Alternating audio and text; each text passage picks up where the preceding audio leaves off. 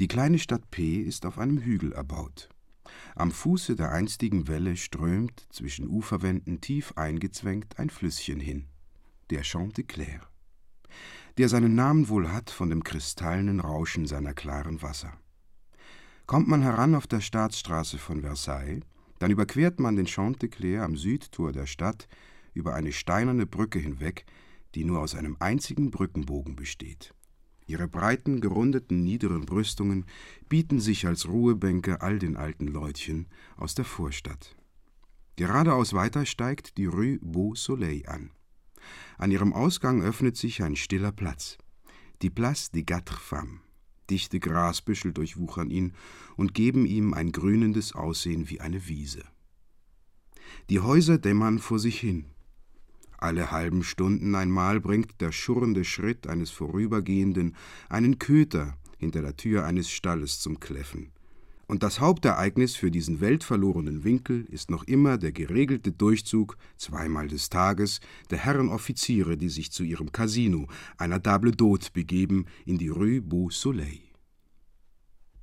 Da war es, linke Hand, in dem Häuschen eines Gärtners, wo Julien Michon wohnte. Der Gärtner hatte ihm eine geräumige Stube vermietet, im ersten Stock.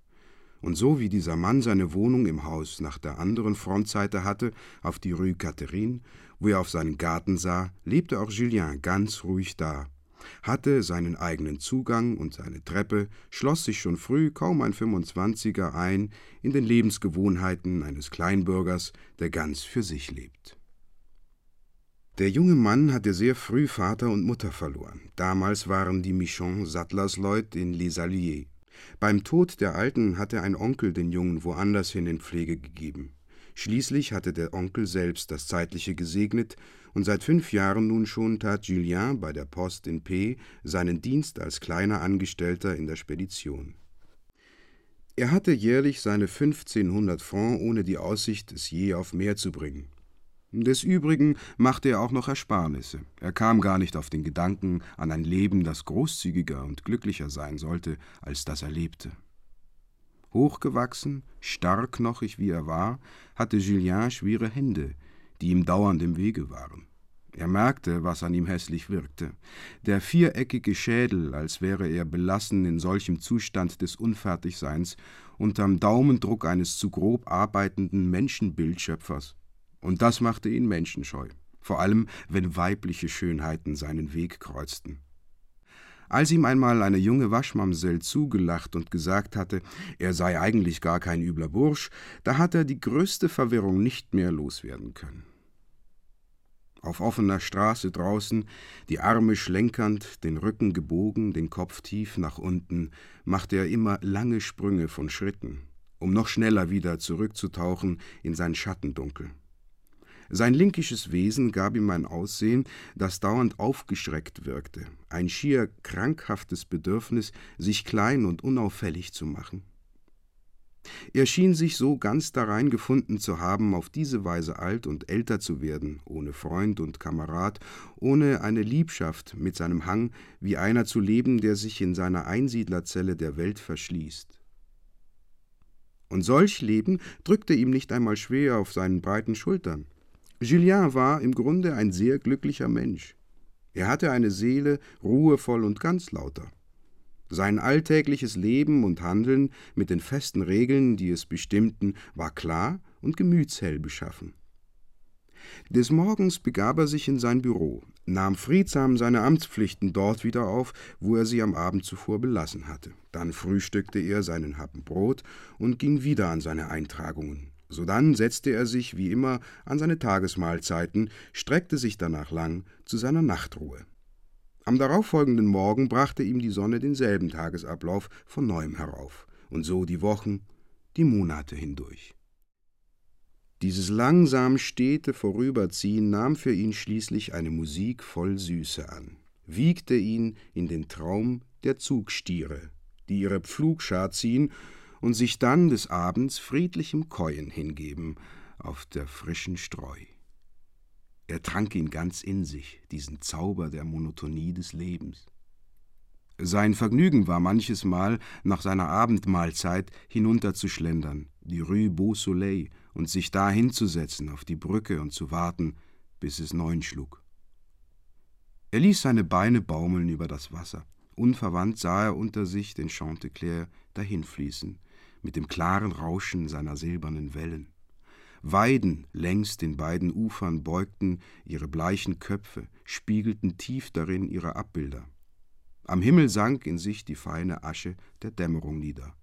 Und er blieb in diesem weiten Frieden ganz verzaubert und sann dunkel darüber, wie der Chanteclair gleich wie er doch glücklich sein müsste, wo er seine Wellen da fortwälzte, mitten in einer so wunderbaren Weltstille. Erst wenn die Sterne aufflimmerten, suchte er wieder seine vier Wände auf, sich zur Nachtruhe auszustrecken, von einer Frische erfüllt die Brust. Aber Julien gab sich auch noch anderen Vergnügungen hin. An den Urlaubstagen brach er zu Fuß auf, ganz allein für sich, glücklich weit, sehr weit zu streunen und dann erst wieder heimzufinden, herrlich, kreuzlahm und müde vom Wandern. Er hatte sich auch einen zum Wegkameraden gemacht, einen Stummen, einen Graveurarbeiter. Arm in Arm mit ihm schritt er spazieren, ganze Nachmittage durch, ohne dass die beiden auch nur zwischen sich ein Zeichen austauschten. Andere Male saß er im Hinterraum des Café des Voyageurs mit dem Stummen über Partien Dame, die nie zu Ende gehen wollten, reglos, voll Brüten. Einen Hund hatte er gehabt, der war ihm überfahren worden von einem Fahrzeug, und er bewahrte ihm ein so religiöses Andenken, dass er kein solch Tier mehr um sich wollte.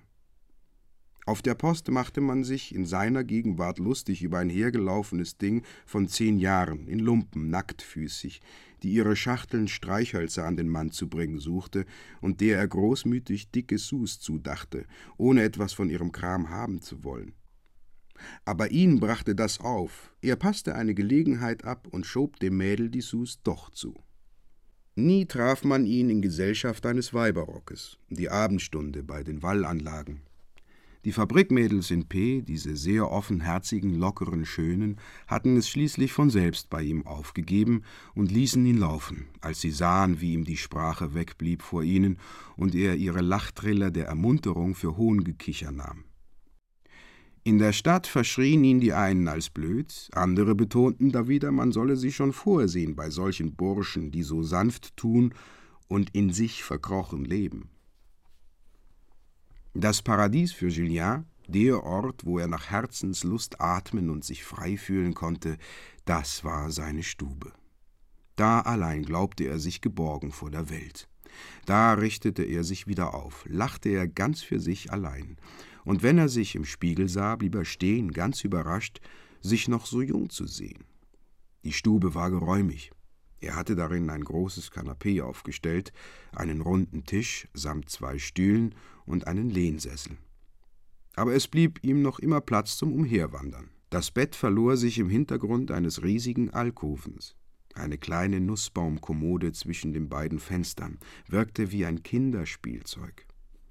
Er erging sich in seinem Reich, reckte und streckte sich darin, langweilte sich nie mit sich selbst. Keinen Federstrich tat er, war er heraus aus seinem Büro, und das Lesen machte ihn immer müde. Wie die alte Dame, die die Pension leitete, in der er seine Mahlzeiten einnahm, es sich durchaus in den Kopf setzte, sie wolle zu seiner Weiterbildung beitragen und ihm Romane lieh, brachte er sie zurück, ohne dass er hätte sagen können, was drin stand. So fehlte in all diesen verdrehten und verfilzten Geschichten für ihn jeglicher Sinn und Verstand. Er zeichnete ein bisschen, immer denselben Kopf, eine Frau im Profil, strenges Gesicht mit breiten Bändern und einem Perlengewinde im Haarknoten. Seine einzige Leidenschaft war die Musik. Ganze Abende durch blies er die Flöte, und das war über alles seine herrlichste Mußebetätigung. Julien hatte das Flötenspiel ganz von selbst erlernt. Lange war eine alte Flöte aus gelbem Holz bei einem Trödler mit solchem Krimskrams auf der Place du Marché einer der heiß begehrtesten Kostbarkeiten für ihn geblieben. Er hatte die Summe, aber er wagte nicht hineinzugehen und sie zu kaufen. Er befürchtete, er könne sich lächerlich machen. Zu guter Letzt, eines Abends, hatte er sich doch dazu ein Herz gefasst und trug hastend die Flöte heim, unter seinem Straßenrock versteckt hielt er sie, fest an seine Brust gepresst. Und dann, bei verschlossenen Türen und Fenstern und sehr abgedämpft, damit man es nicht höre, hatte er zwei Jahre hindurch Note um Note eine alte Flötenschule durchstudiert, die er bei einem Winkelantiquar aufgestöbert hatte. Und nun erst, seit sechs Wochen, wagte er sich vor mit seinem Spiel an die offenen Fensterflügel. Er konnte nur alte Weisen herflöten, langsame und einfache, Romanzen aus der vergangenen Zeit die alle eine unendliche Zärtlichkeit im Klang hatten. Wenn er sie daherstammelte mit der Zungenungelenkheit eines Schulknaben und allem Überschwang seines Gefühls.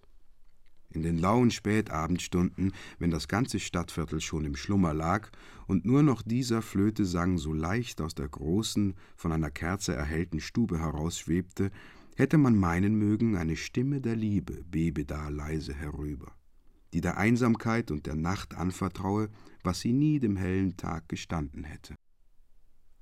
Des Öfteren auch, da er die Melodien auswendig konnte, löschte Julien seine Leuchte aus, der Ersparnis halber. Auch sonst liebte er die Dunkelheit. Da saß er an seinem Fenster, vor sich den Himmel, so spielte er im Dunkeln. Vorbeikommende erhoben den Kopf, forschten, woher diese Musik kam, so zersprühend und doch lieblich gleich den fernen Trillern einer Nachtigall. Die alte Flöte aus gelbem Holz war ein bisschen rissig geworden, und das gab ihr einen verschleierten Ton, etwas wie das wundervoll zarte Stimmchen einer Markise von einst, die noch immer sehr reim die Menuettweise aus ihrer Jugendzeit singt. Ton um Ton entschwebten die Noten mit ihrem zierlichen Flügelschlag. Es schien, als käme der Sang aus der Nacht selbst, so innig mischte er sich den Windhauchen, die aus dem Schattendunkel wehten. Julien lebte in ständigem Bangen, man könnte sich über ihn beklagen in der ganzen Nachbarschaft. Aber man hat einen recht gediegenen Nachtschlaf in der Provinz, und im Übrigen war der Vierweiberplatz, die Place des Quatre Femmes, nur bewohnt von einem Notar, dem Monsieur Savournin, und einem Herrn Gendarme im Ruhestand, dem Kapitän Pidou, alle beide gemächliche Nachbarn, die schon um neun abends in den Federn und im Schlafe lagen. Bänglicher war es Julien zumute im Hinblick auf die Bewohner eines vornehmen Hauses, des Hotel de Marsanne, das auf der drübigen Seite des Platzes, gerade gegenüber seinen Fenstern, seine Fassade erhob, grau und trist, von einer klösterlichen Strenge. Eine Freitreppe, fünf Stufen hoch, von Gräsern durchwuchert, führte zu einer rundbogigen Tür, an der gewaltige Nagelköpfe den Zutritt verwehrten. Das einzige Stockwerk zeigte, aneinandergereiht, zehn Fensterkreuze, hinter denen schwere persische Stores sich öffneten und sich schlossen, immer zu denselben Stunden, ohne einen Blick hineinzulassen in die Innenräume durch die stets zugezogenen Gardinen. Auf der linken Seite wölbten sich die Maronenbäume des Gartens, ein Massiv aus Grün, das sein Blättergewoge breitete bis zu den Wallanlagen hin. Und dieser imposante Schlossbau mit seinem Park, seinen streng gesetzten Mauern, seinem ganzen Aussehen nach herrscherlicher Langeweile flößte Julien den Gedanken ein, dass, sollten die Massanen für sein Flötenspiel nichts übrig haben, sie bestimmt nur ein Wort zu äußern brauchen, und es wäre vorbei mit seinem Musizieren. Der junge Mann verspürte jedes Mal noch eine heilige Scheu, wenn er sich zum Fenster hinauslehnte, so sichtlich beeindruckte ihn die mächtige Weitgeschwungenheit des Gartens und der Baumassen. In der ganzen Gegend war dieses Schloss berühmt, und man erzählte, es kämen Weltreisende von weit her, es zu beaugenscheinigen. Ebensolche märchenhaften Geschichten liefen um über den Reichtum der Massan.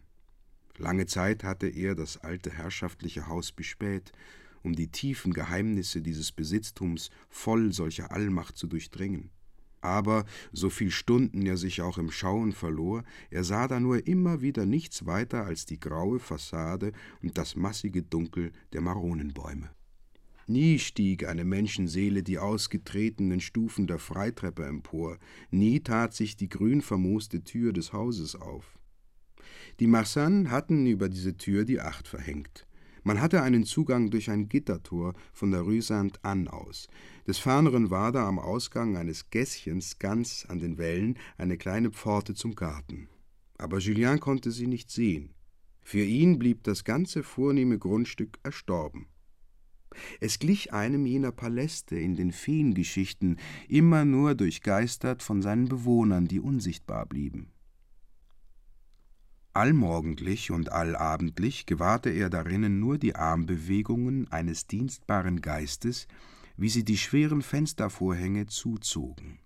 Dann hüllte sich das ganze Haus wieder in sein großartig düsteres Aussehen einer menschenverlassenen Grabstätte im gesammelten Schweigen eines Friedhofes. Die Maronenbäume waren so buschig dicht, dass sie unter ihrem Laubgeäst die Alleen des Parkes der Sicht entzogen. Und dieses hindämmernde Leben da, ganz in sich abgeschlossen, hochmütig stumm, steigerte noch einmal so die erregte Fantasie des jungen Mannes. Das Leben in Wohlhäbigkeit, das war also dieser düstere Frieden, wo er das unerklärlich feierliche Schauern wiederfinden sollte, das über einen kommt aus der steilen Wölbung der Kirche? Wie viele Male, ehe er sich niederlegte, hatte er seine Kerze ausgeblasen und war er an seinem Fenster geblieben. Eine Stunde wohl, um so überraschend einmal den Geheimnissen im Hotel de Marsan auf die Spur zu kommen. Des Nachts verdeckte das Schloss den Himmel. Ein riesiger, düsterer Klecks. Die Maronenwipfel weiteten sich zu einem tintenschwarzen Maar. Man musste sorglichst die Vorhänge von innen zugezogen haben. Nicht ein Lichtstreif glitt zwischen den Säumen der Stores hervor. Selbst um das ganze Besitztum webte nirgends jene Aura, die den bewohnten Häusern eigen ist, wo man den Atemhauch der Menschen deutlich spürt, die darinnen schlafen. Das Ganze löste sich auf, in Schwärze und ins Nichts. Da war es für Julien wieder so weit, dass er sich erkühnte und zu seiner Flöte griff. Ungestraft konnte er spielen. Das leere Haus schickte ihm das Echo seiner kleinen, hingeperlten Töne zurück. Manche seiner lang gedehnten Tonläufe verloren sich in die dunklen Tiefen des Gartens, ohne dass auch nur ein leises Flügelschlagen vernehmbar war. Die alte Flöte aus gelbem Holz schien ihre verschollenen alten Weisen vor dem Schloss im Dornröschenschlummer zu spielen. Eines schönen Sonntags auf dem Platz vor der Kirche zeigte ganz unvermittelt dem Julien einer seiner Kollegen von der Post einen großen alten Herrn und eine alte Dame. Er nannte ihm ihre Namen. Das waren der Marquis und die Marquise de Massin. So selten zeigten sie sich in der Öffentlichkeit, dass er sie noch nie zu Gesicht bekommen hatte. Er war stark beeindruckt vom Anblick dieser Leute. So merkwürdig hager und feierlich kamen sie ihm vor, wie sie ihre Schritte zählten, von allen Seiten bis zum Boden bedienert und nur mit einem leichten Nicken des Hauptes das Grüßen erwidernd. Da erzählte ihm sein Arbeitsgenosse Schlag auf Schlag weiter. Sie hätten eine Tochter, noch im Klosterpensionat. Mademoiselle Thérèse de Marsan. Und dann, dass der kleine Colombel, der Bürogehilfe beim Notar Savournin, der Milchbruder der jungen Dame sei. Und in der Tat, wie die beiden alten Herrschaften eben der Rue Sainte-Anne zustrebten, kam der kleine Colombel auch heran, und der Marquis reichte ihm die Hand hin, eine Beachtung, die er sonst keinem zuwandte. Julien schmerzte dieser Händedruck innerlichst.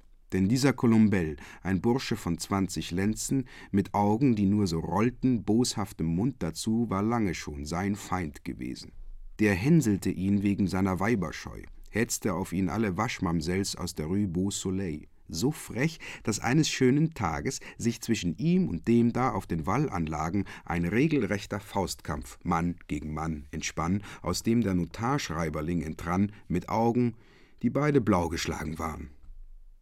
Und an dem Abend spielte Julien auf seiner Flöte noch versonnener und leiser, denn jetzt wusste er ja alle Einzelheiten.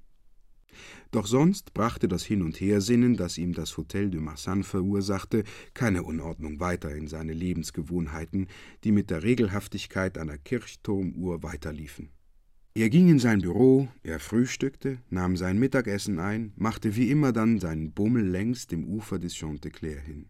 Das herrschaftliche Grundstück mit seinem allwaltenden Frieden nahm schließlich für sich seinen Platz in der sachten Geruhigkeit seines Lebens ein. Zwei Jahre verstrichen so.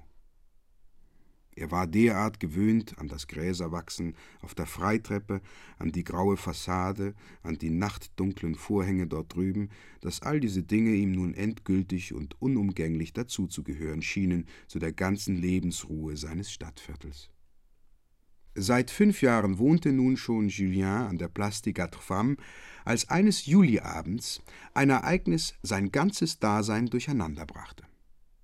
Die Nacht war sehr schwül, ganz durchflimmert von Sternen.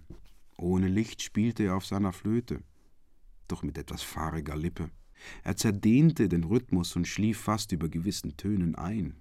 Da, ihm gegenüber, ganz plötzlich, ging ein Fenster auf im Hotel de Marsan und blieb weit offen stehen, ganz hell erleuchtet in der nachtdunklen Fassade. Eine junge damenhafte Erscheinung war gekommen, lehnte sich hinaus und blieb so. Ihre schmale Silhouette hob sich ab. Sie hob den Kopf, als lausche sie auf. Julien, erzitternd, hatte mit dem Spielen aufgehört.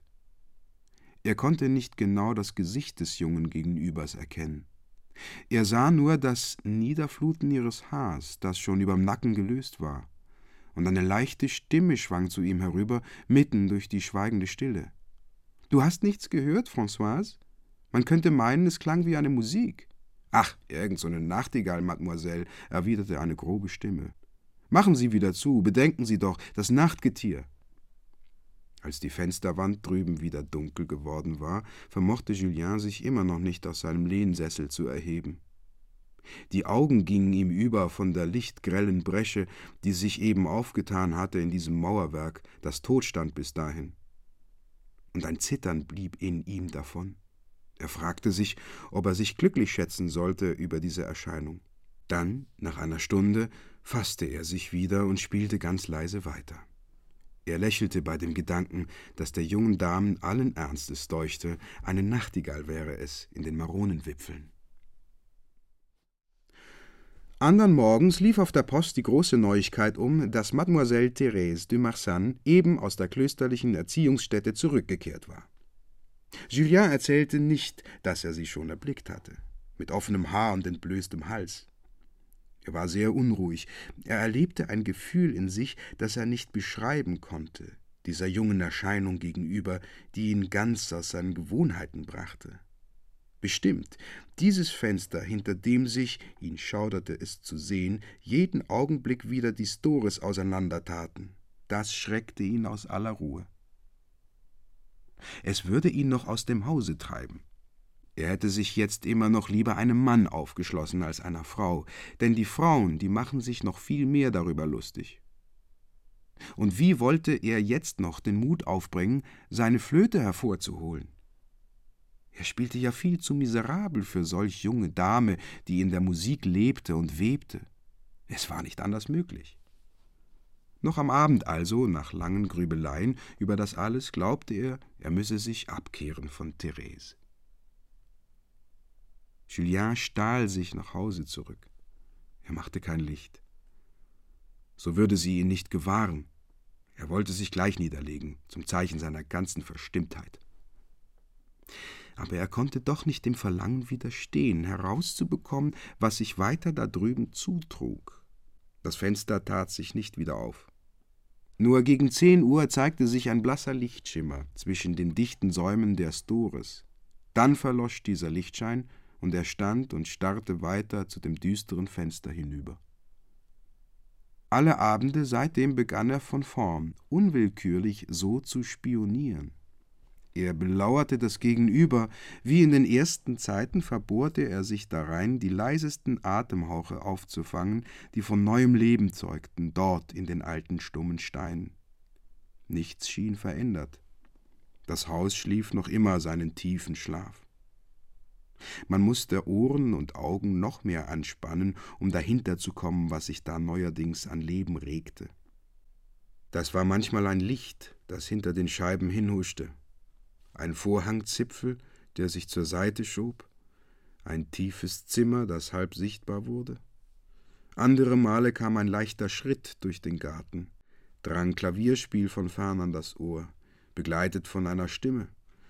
Oder solche Geräusche blieben auch wohl noch vager. Ein Schauer nur strich herüber, das das Pulsen eines jungen Blutes dort in dem alten Gemäuer anzeigte.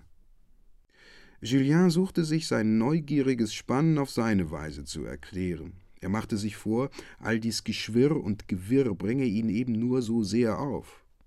Wie sehne er sich nach der Zeit zurück, wo dieses menschenleere Haus ihm nur das süß schmelzende Echo aus seiner Flöte herüberschickte. Und doch, wonach ihn so brennend verlangte, obschon er es sich nicht eingestand, das war, sie wiederzusehen. Therese. Er malte es sich aus, das rosige Gesicht, den spöttischen Blick aus den funkelnden Augen. Aber da er sich tagsüber nicht vorwagte an sein Fenster, sah er sie nur, kaum halb, des Nachts grau im Schatten. Eines Morgens, im Moment, als er gerade einen der Vorhänge wieder zuziehen wollte, um sich vor der Sonne zu schützen, sah er Therese drüben stehen, mitten in ihrem Zimmer. Er blieb wie angenagelt, wagte nicht eine Bewegung. Sie schien im Nachdenken, sehr hochgewachsen, sehr hell im Teint, das Antlitz schön und ebenmäßig in seinen Zügen. Und er wich fast furchtsam zurück vor ihr, so verschieden zeigte sie sich von dem Bild, das er sich von ihr gemacht hatte. Sie hatte ganz auffällig einen etwas zu üppigen Mund, etwas zu schwellende Lippen, von einem lebhaften Rot und tiefe Augen, schwarze und ohne Glanz, die ihr den Blick einer grausamen Herrscherin gaben. Langsamen Schritts kam sie ans Fenster, aber sie schien ihn nicht zu sehen, als wenn er zu fern wäre, zu verloren. Sie schritt davon, und das rhythmische Wiegen ihres Nackens hatte eine so hinreißende Grazie, dass er sich im Hinblick auf sie kraftloser vorkam als ein kleiner Junge, trotz seiner breiten Schultern. Und jetzt, wo er sie kannte, wich er noch mehr in sich hinein vor ihr. So begann für den jungen Mann ein Dasein, das keinen Trost mehr hatte. Diese schöne Demoiselle, so vornehm und so gewichtig, die ihm so nahe lebte, ließ ihn verzweifeln. Sie hatte niemals auch nur einen Blick für ihn. Sie bemerkte überhaupt nicht, dass er da war. Aber nicht weniger brachte es ihn aus der Ruhe, wenn er sich klar machte, sie könnte ihn doch einmal bemerken und ihn lächerlich finden. Seine krankhafte Scheu machte ihn glauben, sie beobachte alles, was er täte, um sich über ihn höchlichst zu amüsieren. Er schlich nach Hause, den Rücken geduckt, er vermied es sorgsamst, auch nur eine Bewegung zu machen in seiner Stube. Dann, nach Ablauf weiterer vier Wochen, konnte er die verächtliche Haltung des jungen Mädchens einfach nicht mehr ertragen. Weshalb wandte sie nie ihren Blick auf ihn?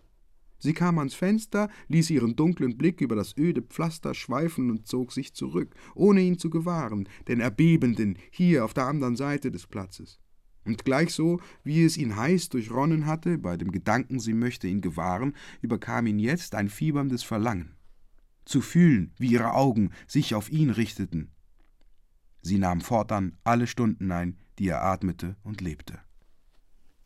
Wenn Therese aufstand am Morgen, vergaß er sein Amt. Er, der sonst so gewissenhaft genau war.